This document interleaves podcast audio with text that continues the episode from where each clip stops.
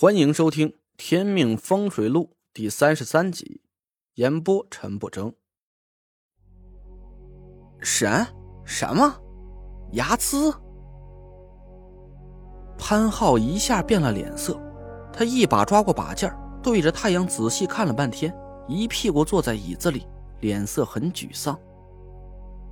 还真是，龙头虎身，尾巴是豹的形状。这不是貔貅啊，真是牙眦啊！我有点不明白，悄悄捅了捅蒋亮。貔貅和牙眦不都是龙的儿子吗？怎么的，这个牙眦不吉利？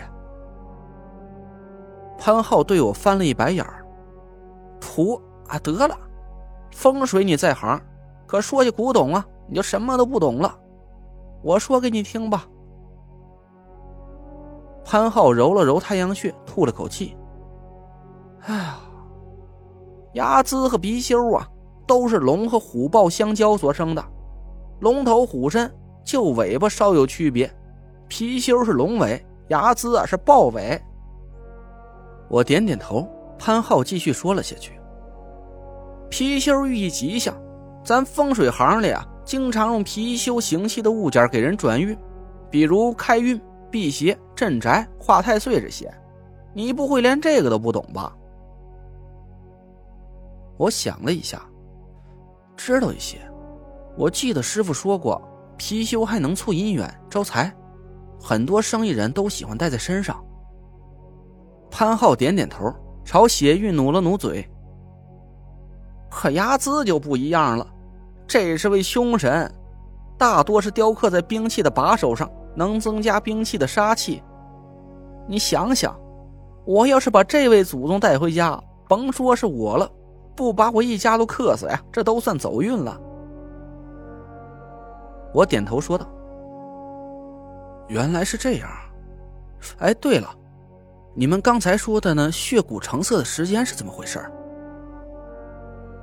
潘浩皱了皱眉：“这事儿我也有点想不通。”亮爷说的没错，从血骨和玉色的融合度来看，我约摸着成色时间最多也就三五年。可是，潘浩咂了咂牙花子，一副大惑不解的样子。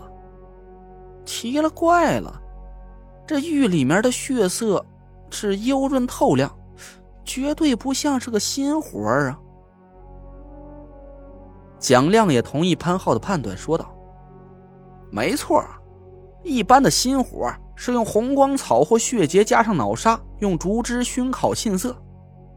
更逼真一点的法子是割开活羊的一条腿，把玉石放进去缝好了，三年左右再取出来。但我说的这些个办法，血色都会妖艳刺眼，绝不会像您这块血玉一样血色温润、浑然天成啊！潘浩咂了咂嘴。说就是啊，我也想不通。那您的意思啊，这血色到底是怎么形成的？蒋亮犹豫了一下，能形成这种情况的原因，我也就能想到一个，只是有一样，我要说出来，甭管对与不对，潘爷您可别恼。潘浩一个高跳起来，唾沫星子都快飞到蒋亮脸上了。哎呦喂，我的亮爷，这都什么时候了，您就别绷着了，行不？我求您告诉我还不成吗？实在不行啊，我给您磕一个。蒋亮笑笑，随后脸色变得严肃。潘爷，您听说过尸骨血玉吗？潘浩愣了愣，突然变了脸色。哎呦，您的意思，这血玉是？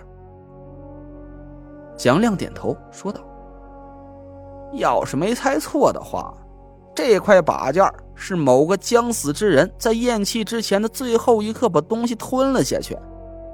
把件还没等顺着食管进入胃里，人就死了，所以这件就卡在了血管最密集的脖颈处，时间一长就形成了尸骨。”潘浩呆了半天，眼睛瞪得溜圆。这事儿算爷倒霉，看走了眼了。这物件是要不得了，得嘞，谢谢您了，亮爷。我今儿个出门带的钱呢，全被那仨孙子坑完了。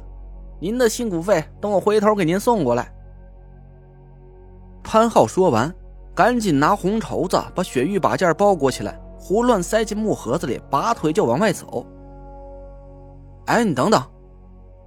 我赶紧拦住了潘浩，你干嘛去？干嘛？当然丢了他呀！那几十万爷不要了，就当给那仨孙子买药吃。你回来，回来！我把潘浩按在椅子里，仔细看了看他的脸。比起刚才在饭店里看到潘浩的时候，他脸上的煞气更浓了。潘浩左边的额头几乎是乌黑一片，从上到下，福德宫、兄弟宫被一道金戈杀气贯穿，另有一道殷红的杀气正正的从命关处闪过，把命关一分为二。我吃了一惊，这分明就是个死人的面相啊！看我的脸色阴晴不定，潘浩也慌了神。不是，你看上什么来了？你倒是说句话呀！我定了定神，说道：“你有兄弟姐妹没有？”“没有，我爸就我一孩子。至于他在外面有没有私生的，我就不知道了。要不我打个电话问问？”我被潘浩噎的是半天没说出话来，沉思了半天，对他摇了摇头。你丢的那块雪玉啊，也没用了。潘浩愣了愣，为什么呀？实在不行，我毁了也行啊，砸碎埋了，那总可以了吧？我摇摇头说道：“你现在的面相已经不是你自己的了，这说明你已经被血玉里的阴魂附了体，这块血玉就是阴魂的载体。你要是把血玉毁了。”阴魂没地方去，就只能住在你身子里了。潘浩吓得一哆嗦，卖了也不行啊！不行，我说道：“阴魂已经认上你了，别管扔多远或者卖给谁，他都能找回来。而且，你要是接二连三的想要用什么办法去对付他，这一旦阴魂发怒，你懂的。”潘浩一屁股坐在地上，扭着脸就哭了起来。这三个杀千刀的孙子哟，可把爷给害惨了。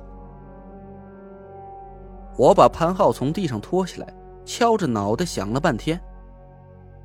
你信我不？潘浩咧着嘴哭道：“信呐！我爸跟我说了，您本事不比他小，我不管。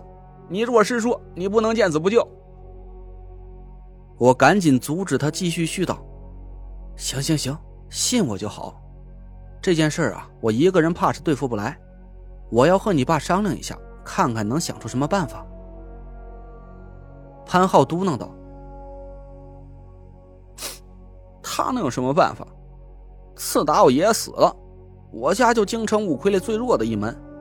我怕，切，也就剩点给人看个坟、画个符的本事了。”我听了“画符”两字啊，突然心里一动。我盯着潘浩看了半天，他有点发毛，往椅子里缩了缩。你要干嘛呀？我告诉你啊，爷不是弯的，你个死基佬，离我远点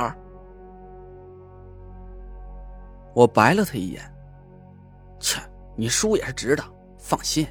哎，我问你，这事儿我要想办法救你，你能给我什么好处？潘浩嗤笑了一声：“不就钱吗？我爸什么时候在乎这个？只要你能保住我的命，别说是百八十万，再多钱他也能给你。”我笑道：“嘿，不要钱，我现在也不缺钱用。”潘浩愣了愣，说道：“那你要什么呀？反正我是家里独苗，我爸甭提多疼我了。就算你要我爸的腰子。”他也能眼皮不眨的就给你切一个下来。我问潘浩：“你家还有多少没卖掉的符箓？”潘浩扒着手指头算了一下：“我爷爷活的时候啊，留下了五张紫界符箓，蓝界的有个几十张吧，其他的呀都是我和我爸画的黄色符箓，约摸着还有个三五十张。黄界上品的有多少？二三十张应该是有。你问这干嘛？那些符能救我的命？我把脸凑到潘浩面前，对他笑了笑。我想和你爸做笔买卖。您刚刚听到的是《天命风水录》，我是主播陈不争。订阅专辑不迷路，麻烦您哎，再给我个关注。